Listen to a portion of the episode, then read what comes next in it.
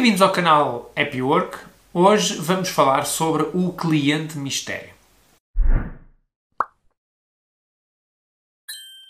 O cliente mistério basicamente é um contacto fictício, portanto não é real, realizado por alguém que tem uh, domínio dos temas que está uh, a colocar. O cliente mistério é utilizado com muita frequência no atendimento presencial, atendimento, por exemplo, em lojas. É uma forma muito eficaz de verificar de que forma é que os clientes normalmente serão atendidos perante uma determinada eh, questão que é colocada, um produto que se quer comprar e permite também perceber, por exemplo, a aparência de uma loja, a apresentação do funcionário que nos está a atender, entre vários outros aspectos. Aqui estamos a falar do cliente mistério num ambiente não presencial. O cliente mistério no ambiente não presencial é bastante menos frequente. A forma como isto é organizado varia muito, mas normalmente há uma série de questões que são colocadas com uma determinada periodicidade e normalmente uma equipa de qualidade, ou pode ser, por exemplo, uma equipa externa, faz esse cliente mistério e verifica de que forma é que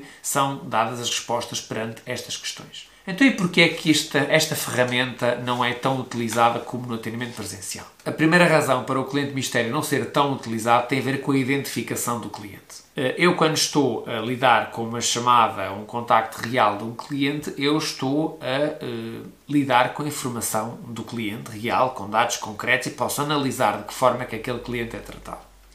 Se eu utilizo um cliente mistério, eu tenho que me identificar de alguma forma. E, portanto, não há uh, magia. Tenho que inventar uma personagem que efetivamente não existe. Se já era altamente questionável utilizar dados reais de clientes antigamente, agora, com a proteção de dados, é absolutamente impossível e largamente desaconselhado utilizar dados de um cliente para fazer uma simulação de atendimento.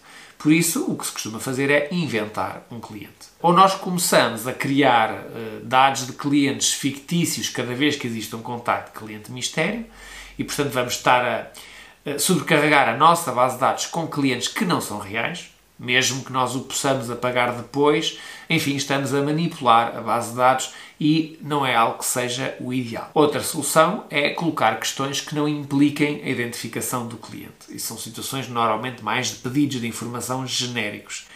Aí, enfim, podemos não estar a sobrecarregar a base de dados com criação de dados de clientes, ou também podemos estar a falar de uh, serviço ao cliente que não implica o registro dos clientes. Existem vários serviços que não funcionam com a identificação do cliente. Simplesmente são serviços informativos e, portanto, a pessoa não tem que se identificar como cliente ou até pode, por uma questão de cortesia, dizer o seu nome, mas ninguém vai registar isso em lado nenhum. Nesse caso, em que não há registro de dados de cliente, o cliente mistério é de facto mais útil porque é mais fácil de ser utilizado. Com o tempo, o cliente mistério tende a ter outros problemas, por exemplo, o facto de eu estar sistematicamente a utilizar a mesma equipa para fazer o cliente mistério. Numa equipa muito grande, pode demorar algum tempo até se começar a notar pela voz, pelos tics, pelas questões colocadas, quem é que são as pessoas que estão a fazer cliente mistério, mas normalmente ao fim de pouco tempo aquela voz, aquele tipo de perguntas começam a ser facilmente identificados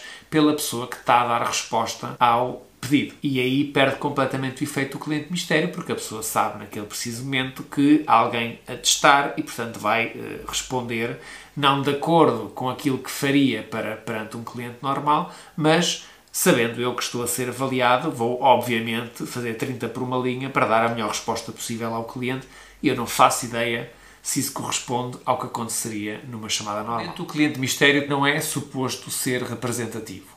Eu recomendaria, por exemplo, para uma campanha que é lançada ou um determinado tema que estamos a ter regularmente dificuldades e não conseguimos identificar a fonte do problema, eh, há várias formas de aplicar o cliente mistério, eh, mas normalmente para questões muito específicas. Também por isso, por serem questões muito específicas e por serem normalmente feitas por pessoas com domínio técnico, as avaliações são muito mais baixas do que uma avaliação de uma monitorização feita numa conversação com um cliente. Esta é outra razão para não poder ser representativo.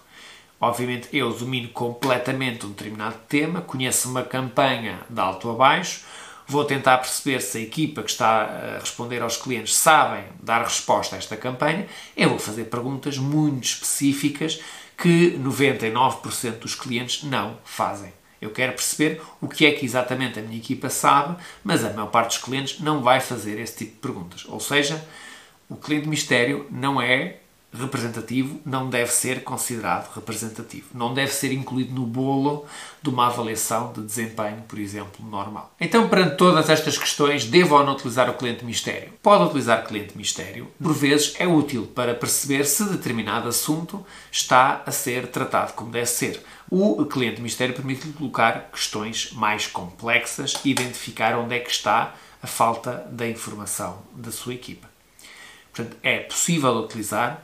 O cuidado fundamental tem a ver com os dados, a proteção dos dados de cliente e não sobrecarregar a sua base de dados com informação que não é real. Se quiserem saber mais sobre cliente mistério e outras ferramentas para melhorar a qualidade da vossa organização, contactem a Happy Work www.happywork.pt subscrevam o nosso canal, quer no YouTube, quer em podcast. Muito obrigado.